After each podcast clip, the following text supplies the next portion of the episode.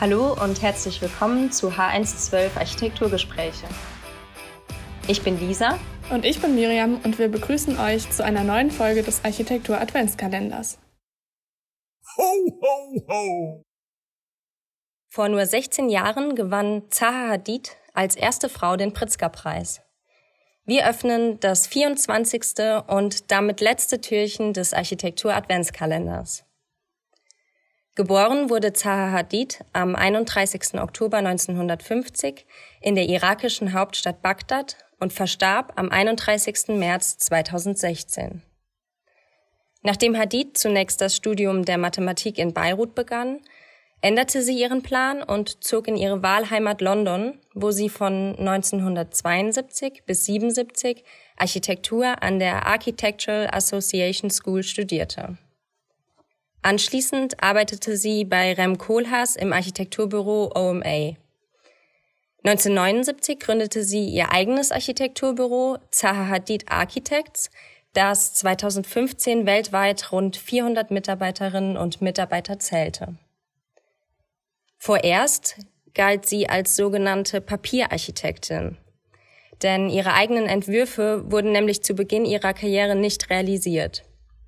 Gründe dafür, so heißt es in verschiedenen Publikationen, seien die gewagten Entwürfe, die oft der Zeit voraus gewesen seien. Unter damaligen Skeptikern hieß es, ihre Entwürfe seien bautechnisch nicht realisierbar.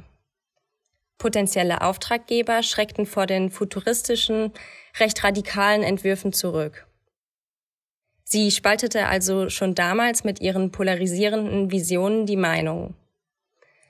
Durch die Ausstellung Deconstructive Architecture im Museum of Modern Art erlangte sie größere Bekanntheit, wobei sie sich selbst nicht als Dekonstruktivistin bezeichnet.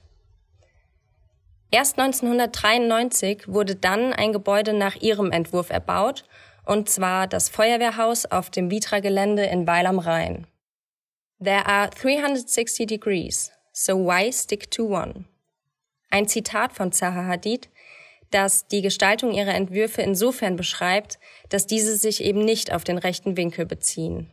Hadid selbst bezeichnet ihren Stil als fließend und auf der Bewegung basierend.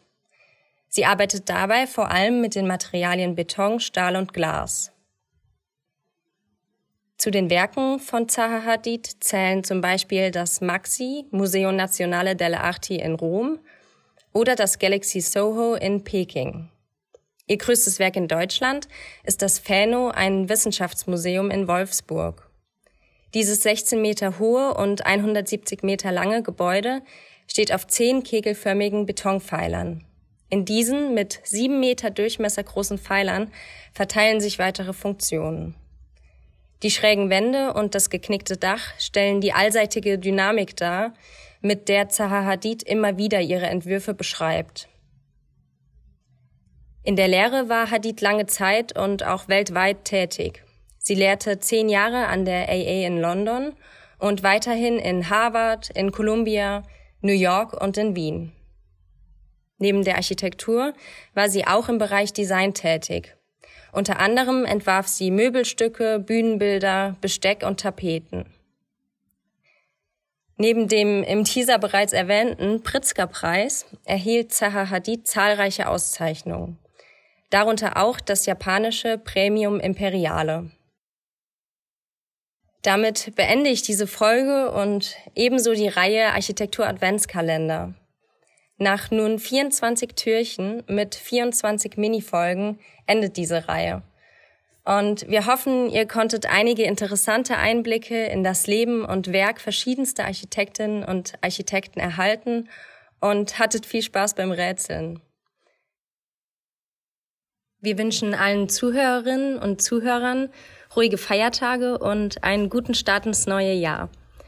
Nach einer kurzen Winterpause wird dann Mitte Januar die erste Folge von H112 Architekturgespräche in 2021 publiziert.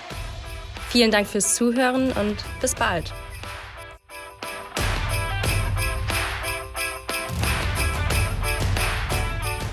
Dieser Podcast ist eine Produktion der Fachrichtung Architektur der Hochschule Mainz. Gestaltet von und mit Rebecca Runkel sowie der Assistenz Architektur.